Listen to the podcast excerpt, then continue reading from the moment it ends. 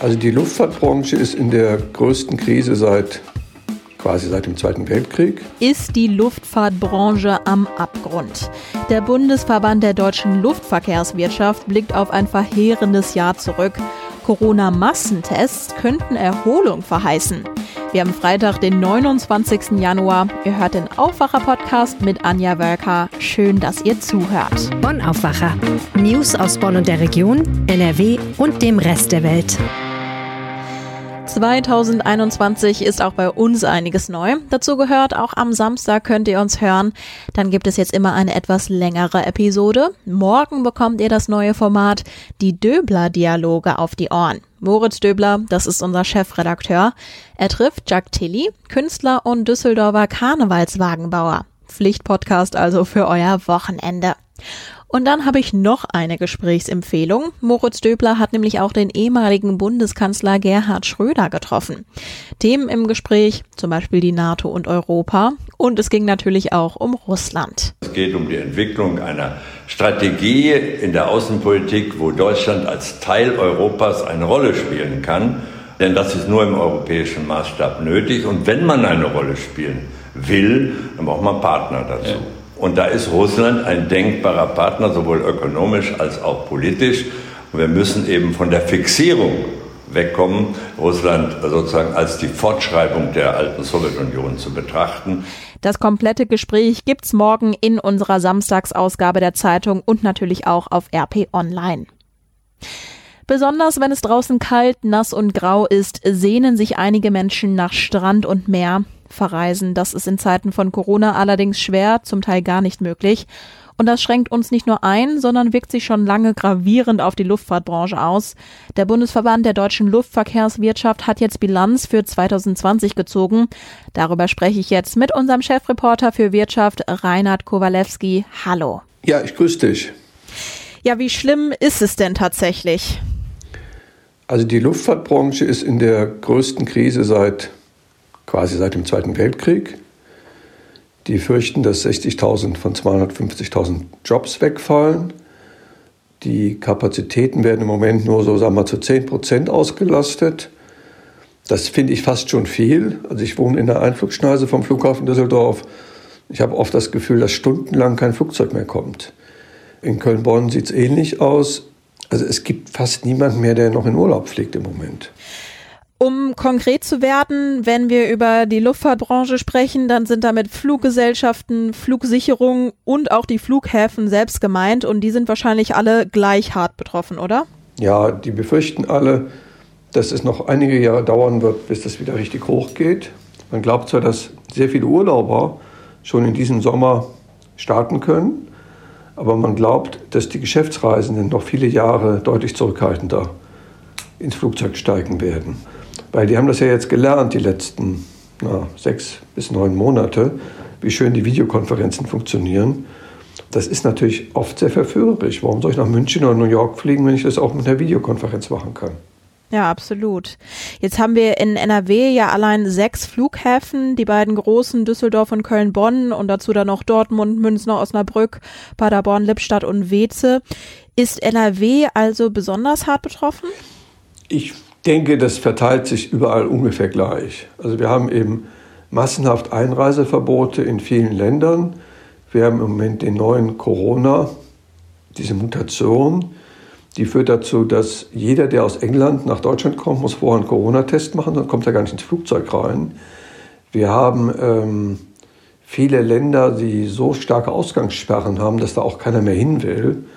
Wir haben ja auch in Deutschland zum Teil so, sowas wie Ausgangssperren. Also nicht richtig, aber wir können ja nur noch in Geschäfte gehen. Wir können in kein Restaurant gehen, wir können in keine Disco gehen, wir können in kein Museum gehen. So ist die Lage in ganz Europa. Da ist an sich relativ klar, dass der ganze Tourismus auch zusammengebrochen ist. Ich meine, was willst du jetzt in Paris oder Rom? Ja. Jetzt könnte ja auch schon die nächste Einschränkung für den Flugverkehr kommen, und zwar durch die Bundesregierung gewollt. Es würde heißen, Einreisesperren für Flüge aus Risikoländern, in denen es eben Virusmutationen gibt. Also zum Beispiel auch Südafrika, Brasilien. Und ich vermute, dass so eine Nachricht überhaupt nicht gut ankommt in der Flugbranche. Ja, also die haben sich da differenziert geäußert. Die begrüßen erstmal, dass es diese harten Regeln gibt, dass aus solchen Ländern nur jemand kommen darf, der überhaupt einen Test vorher gemacht hat.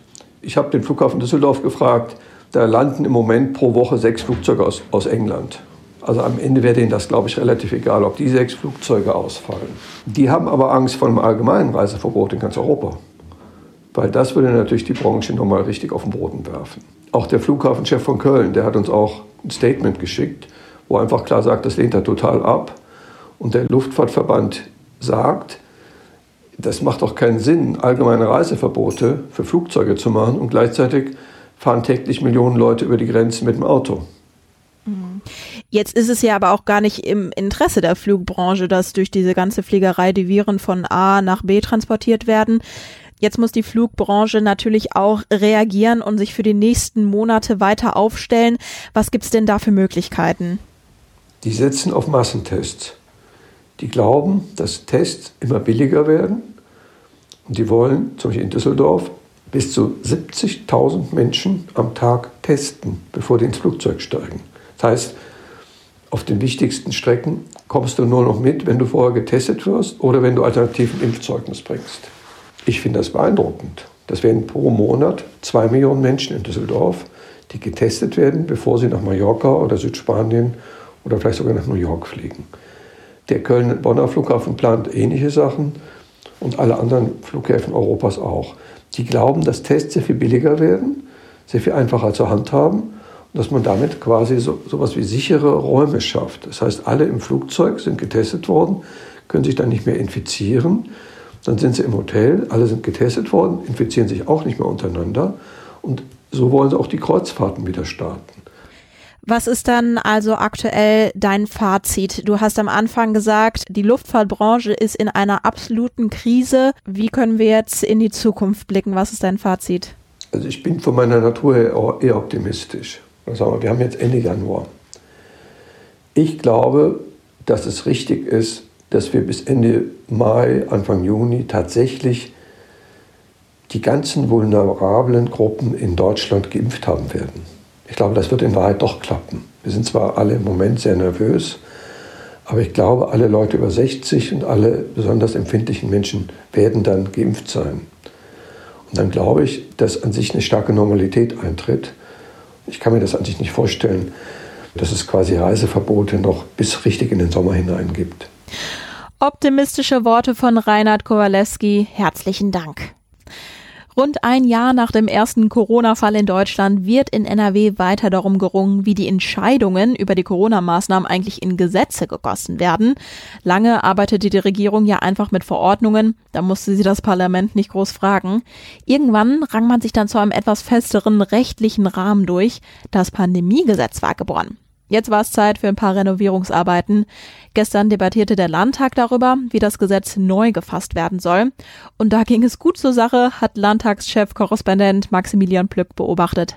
Max, erklär doch mal bitte die Ausgangslage. Also wir haben ja ein Pandemiegesetz, das hat ja mit viel Ach und Krach ist das zustande gekommen und die Parlamentarier klopfen sich auf die Schulter und sagen, das war eine Sternstunde im vergangenen Jahr, als sie viele Dinge, die die Landesregierung sich in diesem Gesetz gewünscht hat, äh, dann entschärft haben. Und dieses Gesetz, das läuft zum 31. März aus und muss dann halt eben neu gefasst werden. Und da haben jetzt CDU und FDP einen Vorschlag gemacht. Und da ging es dann schon damit los, dass sie einen Entwurf also sie haben, ja, sie haben den jetzt erstmal sozusagen auf einem kleinen Dienstweg den anderen Parteien zugeschickt und die SPD hat sofort einen Fehler da drin gefunden und den hat sie natürlich genüsslich ausgeschlachtet. Und worin bestand der? Der Fehler bestand darin, dass CDU und FDP nicht reingeschrieben haben, dass die pandemische Lage, das ist also sozusagen die Voraussetzung, äh, die gelten muss, damit dieses Gesetz überhaupt angewandt wird, dass die nicht alle zwei Monate neu wieder festgestellt werden muss vom Landtag. Das hätte da bedeutet, dass solange dieses Gesetz gilt, bis Ende 2022, dass dann äh, so lange dann halt eben auch die pandemische Lage gegolten hätte. Ähm, das war aber tatsächlich nur ein rein handwerklicher Fehler Zumindest stellen es CDU und FDP so dar. Ähm, okay. Die Grünen, denen ist das offensichtlich auch aufgefallen, die haben nochmal angerufen kurz bei denen und haben gesagt, ey Leute, was ist denn da los? Und das, was dann nachher auch sozusagen dem Landtag überstellt worden ist und was eine eigene Drucksachennummer und so weiter gekriegt hat, da stand dann auch äh, ordentlich drin nach dem Motto, also alle zwei Monate muss der Landtag zusammenkommen und muss dann halt eben beschließen, ob die pandemische Lage noch gilt oder nicht. Lass uns doch mal über den Inhalt sprechen. Hast du eine weitere Sternstunde der Demokratie im Landtag erleben dürfen? Naja, naja. Es erste Lesungen haben, sind natürlich kurz und knackig und da geht es noch nicht so sehr ins Detail und vor allem spielte sich heute eben der Streit um das vorher geschilderte ab. Aber ähm, es wurde dann doch auch ein bisschen darüber gesprochen, was dann in diesem Gesetz drinsteht. Und da gibt es ein neues Instrument. Und dieses neue Instrument, das sind die sogenannten pandemischen Leitlinien. Und das ist jetzt das, ähm, womit CDU und FDP versuchen wollen, vorzugeben, dass sie nicht einfach nach Gutdünken weiter auf dem Verordnungswege nach jeder MPK äh, ihre, ihre Corona-Politik machen können. Das heißt, sie wollen ihnen pandemische Leitlinien geben, und die sollen dann halt eben so, so eine Art äh, Vorgabe machen, wohin die Reise gehen soll. Die detaillierte Ausgestaltung soll weiter auf dem Verordnungswege stattfinden. Da soll weiter die äh, Landesregierung im Lied sein. Also sprich, da wird weiter das NRW-Gesundheitsministerium unter Leitung von Karl-Josef Laumann von der CDU dann entscheiden, wie diese Verordnungen dann weiter aussehen werden. Bisher ist es ja so, Armin Laschet geht als Ministerpräsident in die MPK, die Ministerpräsidentenkonferenz, und versucht dort weitgehend seine Position durchzubringen. Was diese Positionen sind, würde dann jetzt nicht nur ihm und seiner Regierung, sondern eben auch von der ganzen Regierungsfraktion mitbestimmt werden und dadurch auch ein bisschen transparenter und klarer werden? Ja, und an diese Klarheit macht dann eben die Opposition tatsächlich auch berechtigte Fragezeichen, weil es ist ein bislang noch nicht häufig benutzter rechtlicher Begriff. Also was heißt denn eine Leitlinie? Also muss sich die Landesregierung daran halten? Was passiert, wenn sie sich nicht daran hält? Ist das eine freundlich gemeinte Empfehlung oder ist das eine Regel, die, wenn sie gebrochen wird, dann dann auch Sanktionen nach sich zieht. Also da muss man wirklich schon mal hinterfragen, was ist denn damit eigentlich gemeint? Und das wird jetzt sich im Laufe dieses äh, Gesetzgebungsprozesses dann herauskristallisieren.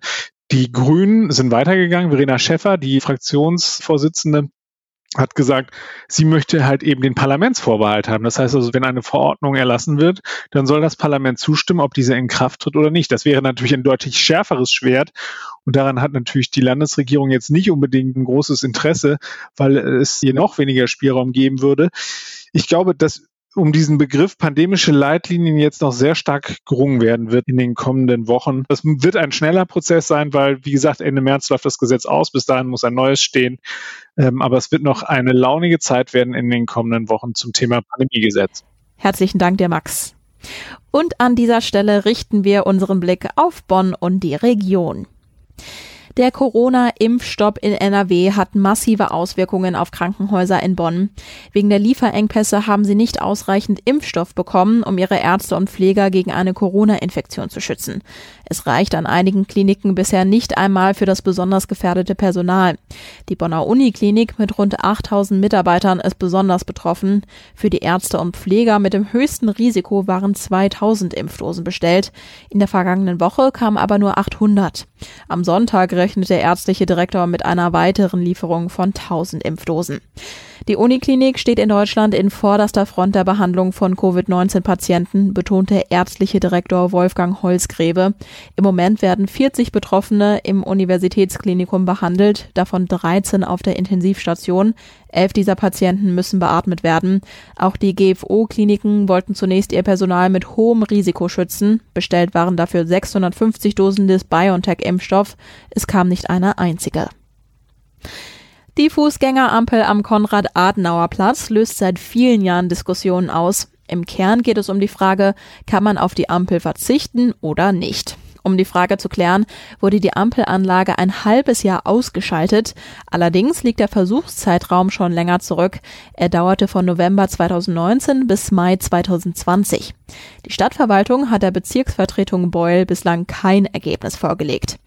Die Fußgänger hätten nach der langen Zeit ein Recht darauf zu erfahren, ob der Umweg auch den gewünschten positiven Effekt hat, sagt Guido Pfeiffer, Grünen Fraktionssprecher in der Bezirksvertretung Beul.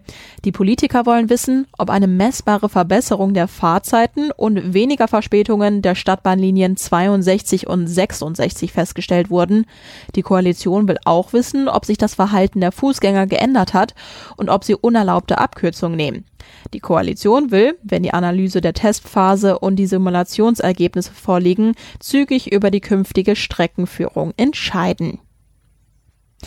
Im Juli vergangenen Jahres wurde ein 22-jähriger Mann in einem Bus der Linie 601 zum Opfer einer Messerattacke.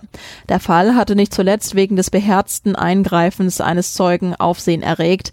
Ein 28-jähriger Fahrgast rettete dem 22-jährigen möglicherweise das Leben. Er zog den Angreifer von seinem Opfer weg und leistete später auch noch erste Hilfe. Am Donnerstag hat nun vor dem Bonner Landgericht der Prozess gegen den Tatverdächtigen begonnen. Dem Mann werden von der Staatsanwaltschaft versuchter Mord und gefährliche Körperverletzung vorgeworfen. Der Beschuldigte soll unter einer schizophrenen Störung leiden. Dem 56-Jährigen droht bei einer Verurteilung die dauerhafte Unterbringung in einer psychiatrischen Klinik.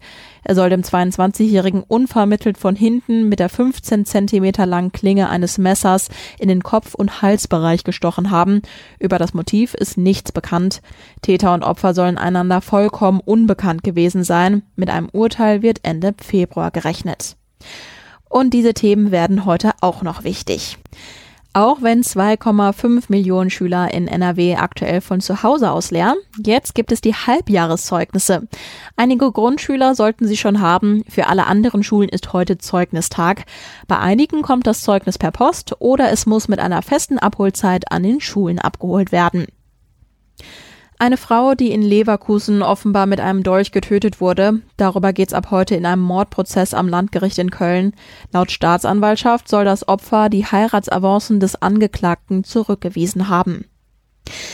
Nach den Corona-Impfstoffen von BioNTech, Pfizer und Moderna könnte heute ein dritter Stoff in der EU zugelassen werden. Die Europäische Arzneimittelbehörde EMA will die letzten Daten für die Bewertung des Impfstoffs von AstraZeneca überprüfen und die Beurteilung nach Möglichkeit abschließen. Danach muss die EU-Kommission noch ihr Okay geben. Es ist der 19. Spieltag in der zweiten Fußball-Bundesliga. Am Abend trifft Fortuna Düsseldorf im Spiel auf die Würzburger Kickers. Und wie immer läuten wir ab sofort mit dem Freitagspodcast auch das Wochenende ein. Was könnt ihr Schönes machen, außer spazieren gehen? Unser Kulturredakteur Wolfram Görz empfiehlt Musik hören. In meinen heutigen Kulturtipps möchte ich unter anderem an einen Song erinnern, den ich in den 60er Jahren, als ich noch sehr klein war, fast täglich im Radio gehört habe und der sich mir unauslöschlich eingebrannt hat. Kennen Sie diese Melodie? Ich sitze an meinem Klavier, hören Sie doch mal zu.